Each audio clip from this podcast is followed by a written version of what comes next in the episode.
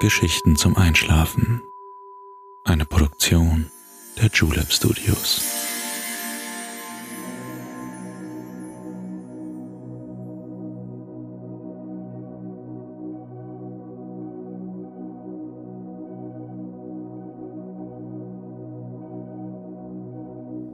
Hey.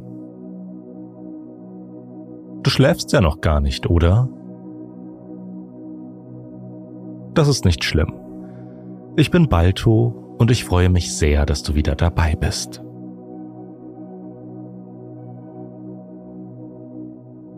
Dieses Jahr findet ein ganz besonderes Ereignis statt, das es nur alle vier Jahre gibt.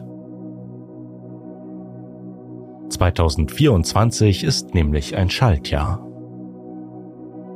Der Tag, der im späten Mittelalter neu in den Kalender eingeführt wurde, ist der 29. Februar. Deshalb möchte ich dich heute auf eine kleine Zeitreise mitnehmen, bei der wir uns die Entstehung des Kalenders genau ansehen.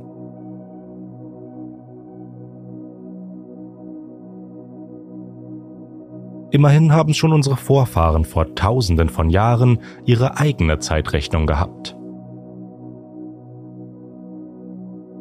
Die Menschen von damals passten sich dem Rhythmus der Natur an. Sie beobachteten die Gestirne am Himmel und den Wechsel der Jahreszeiten. Sie waren erstaunlich fortschrittlich in ihren Rückschlüssen. Orte wie das bekannte Stonehenge in England gelten unter anderem als Zeugen ihrer Fähigkeiten. Hast du auch einen Ort, den du gerne einmal besuchen möchtest? Oder eine Erfahrung, die du nachfüllen willst? Dann schreib das sehr gerne an Geschichten zum Einschlafen at julep.de. Wir freuen uns auf deine Rückmeldung.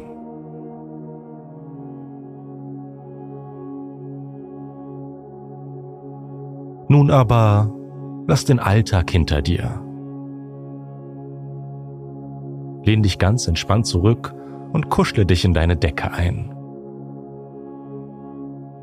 Schließ deine Augen und fühle, wie alles leichter wird. Atme tief ein und wieder aus. Und wieder ein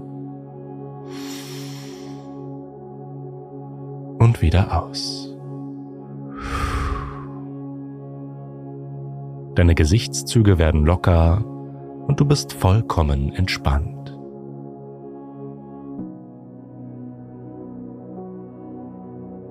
Wünsche dir viel Spaß beim Zuhören und angenehme Träume.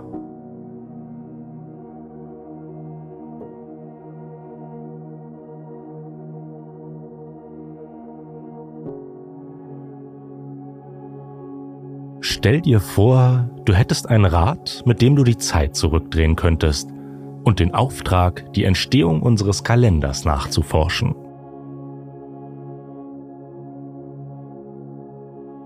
Früher hatten die Menschen kaum eine genaue Vorstellung von messbarer Zeit oder der Einteilung von Stunden, geschweige denn Minuten in ihrem Tagesablauf.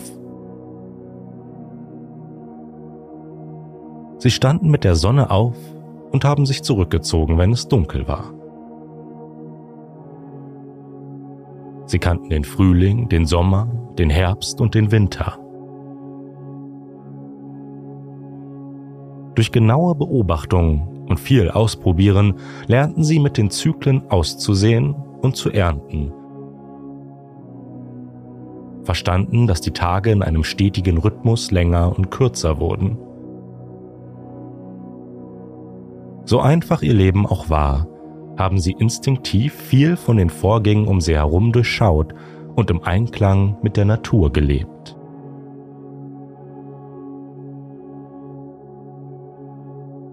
Wie aber kam es im Laufe unserer Entwicklung dazu, dass wir heute jeden Tag präzise in Sekunden einteilen können?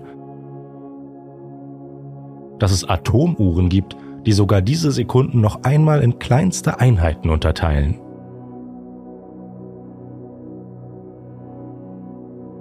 Um dieser Frage nachzugehen, möchte ich dich bitten, in Gedanken jetzt an deinem Zeitrad zu drehen. Stell dir vor, wie sich das hier und jetzt langsam auflöst und du dort aufwachst, wo der erste, ziemlich genaue Kalender entstand.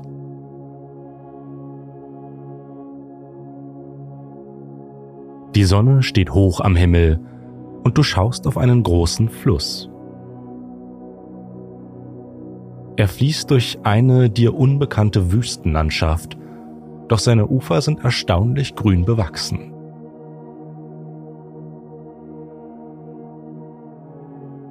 Du befindest dich im alten Ägypten und der Fluss ist der Nil. Die gewaltige Lebensader einer antiken Hochkultur, von der heute noch die Pyramiden zeugen.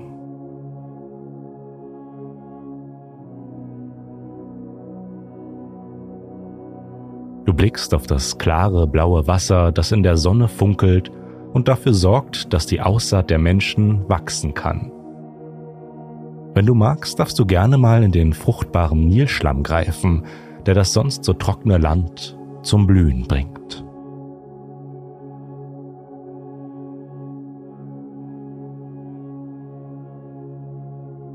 Vielleicht fragst du dich, was der Nilschlamm mit dem Kalender zu tun hat.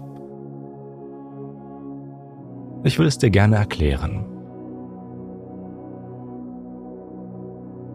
Genau einmal jedes Jahr tritt der Nil über seine Ufer und hinterlässt den dunklen Schlamm, auf dem die Bauern ihr Korn aussehen.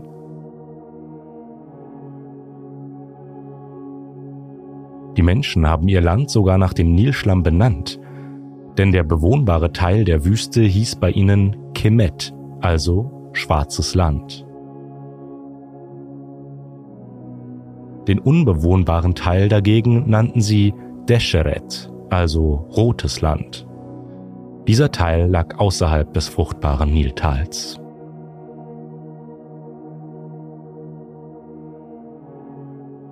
Die Menschen von damals wussten sehr genau, wann der Tag der Nilschwämme eintritt, nämlich wenn der Stern Sirius nach der Morgendämmerung am Horizont zu sehen ist. Faszinierend, nicht wahr? Auf diesem Ereignis aufbauend haben es die Ägypter geschafft, einen Kalender zu entwickeln, der 360 Tage zählte, die in zwölf Monate zu je 30 Tagen unterteilt waren.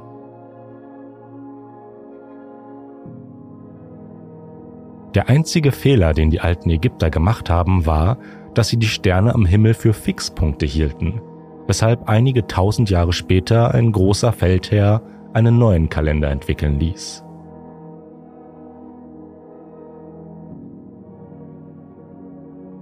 Komm, dreh mal weiter an deiner Uhr, dann kannst du vorwärts reisen zum nächsten Punkt unserer Spurensuche.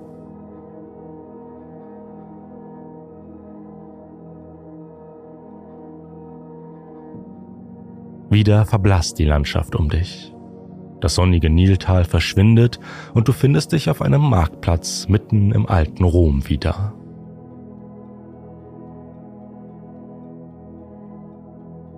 Prächtige Bauwerke mit hohen weißen Steinsäulen ragen vor dir in den Himmel empor.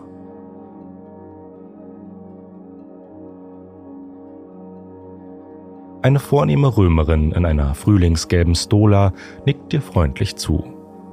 Und dort, auf der Rostra, einer Rednerbühne auf dem Forum Romanum, erspähst du einen hochgewachsenen Mann mit einem Lorbeerkranz auf dem Haupt und einem roten Umhang um die glänzend polierte Rüstung.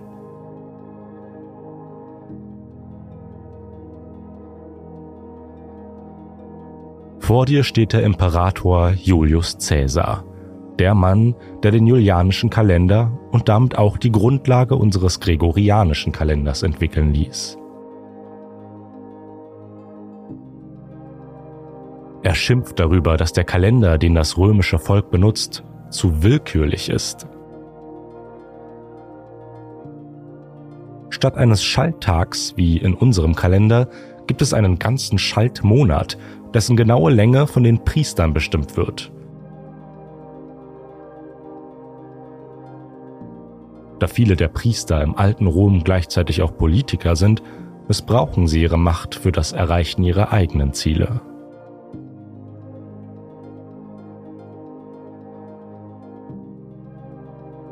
Julius Caesar, einer der größten Feldherren in der Geschichte der Menschheit, beschließt dieser Manipulation ein Ende zu setzen. Durch ihn wird der julianische Kalender eingeführt, der bald überall im großen römischen Reich zum Anhaltspunkt für Festivitäten und wichtige Ereignisse wird. Nun sind wir schon fast bei der Entstehung des gregorianischen Kalenders angelangt. Während die Massen Cäsar noch zujubeln, drehst du erneut an deinem Zeitrad.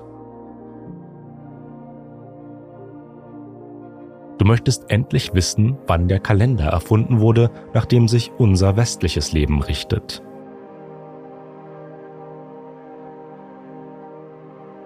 Der Marktplatz verschwindet und vor dir taucht das Gemäuer eines Klosters auf.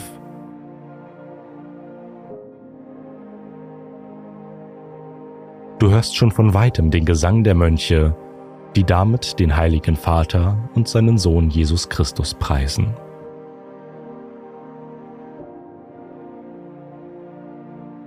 Andächtig lauschst du den Stimmen der Mönche, die ihren Tag nach festen Zeiten ausrichten. Die Glocken erinnern sie an das Gebet, an die Arbeit, das Essen und das Fasten.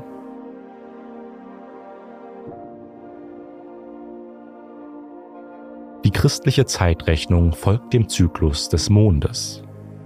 Das zentrale Ereignis ist die Auferstehung Christi, die sich an den jüdischen Ostersabbat hält.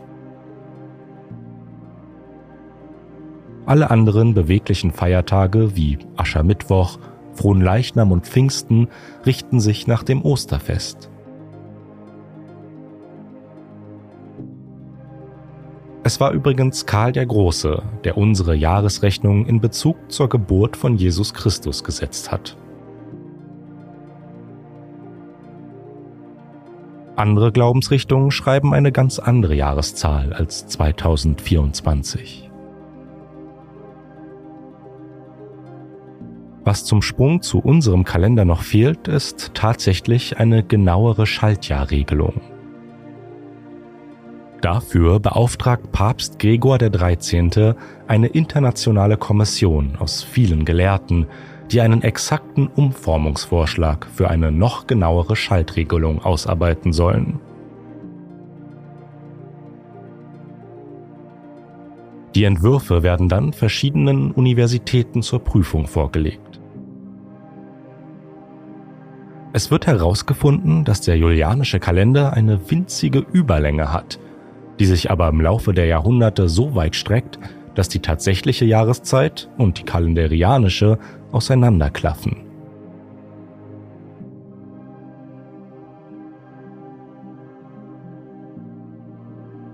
Das ist schon schwer zu verstehen, aber man kann es sich vielleicht so vorstellen wie bei den ersten Uhren. Die Sonnenuhr der Ägypter oder die Wasseruhren bei den Römern, mit denen man Stunden messen konnte, waren nicht so exakt wie die Uhren, an denen wir uns heute orientieren. Auch die Mönche verfügten mit den Kerzenuhren noch nicht über eine ganz genaue Zeitmessung. Und dennoch setzte Papst Gregor, übrigens sehr gegen den Widerstand der Protestanten, den neu justierten gregorianischen Kalender auf seinem Sommersitz in Frascati im schönen Italien in die Tat um.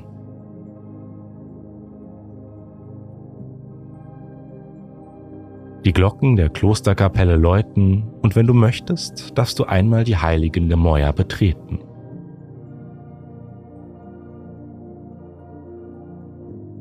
Sie sind hell erleuchtet vom Schein unzähliger Kerzen. Diese waren sehr wertvoll, aber zu deinem Besuch wollen dir die Mönche einen schönen Empfang bereiten. Sie reichen dir einen Kelch mit Rotwein und etwas Brot. Irgendwie hat es etwas Magisches, dass du hier so warmherzig empfangen wirst. Einer der Mönche bittet dich, ihm zu folgen. Er führt dich in ein Arbeitszimmer, wo ein Mönch an einem Schreibtisch sitzt. Neben ihm flackert eine Öllampe. Er ist zu konzentriert, um dich zu bemerken, aber du blickst ihm über die Schulter und erkennst, dass er einen Kalender schreibt. Mit wie viel Liebe zum Detail er jeden einzelnen Strich setzt. Auf leisen Sohlen verlässt du das Arbeitszimmer. Wie nah beisammen doch der Glauben und unser Kalender liegen. Wer hätte das gedacht?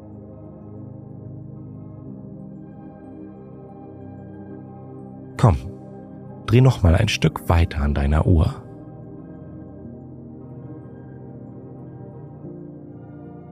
Die Klostermauern verblassen, ein bisschen wehmütig verlässt du die Stille dieses friedlichen Ortes. Nun sind wir schon fast in unserer Gegenwart angekommen.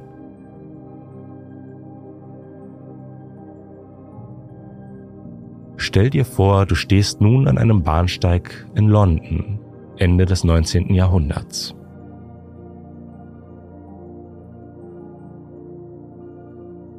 Mit der Industrialisierung wird der Sekundentakt eingeführt. Die genauen Öffnungszeiten von Schulen, Läden, Fabriken erfordern Präzision.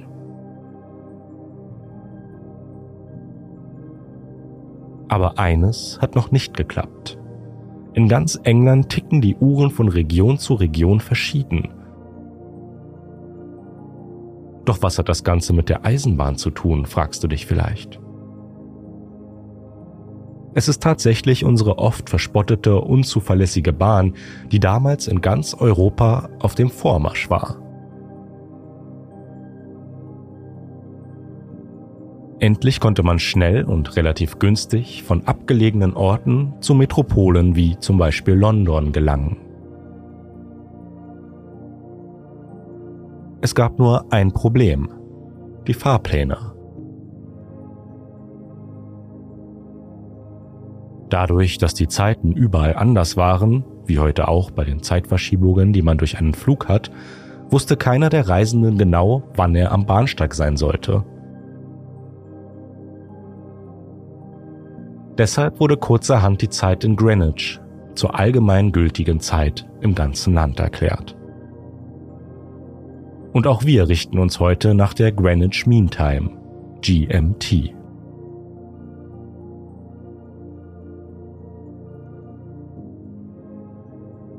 Da haben wir in echt kurzer Zeit viele Jahre hinter uns gebracht. Vielleicht drehen sich jetzt vor deinem inneren Auge Uhren und Kalenderblätter, aber manchmal kann es auch schön sein, die Ursachen von alltäglich gegebenen Dingen zu erforschen. Dass wir heute uns so gut abstimmen können, liegt also in der Antike begründet. Ich hoffe, dieser kleine Ausflug durch die Zeit hat dir gefallen. Nun nimm dir deine Zeit zum Schlafen, damit dein Körper sich ausruhen und erholen kann.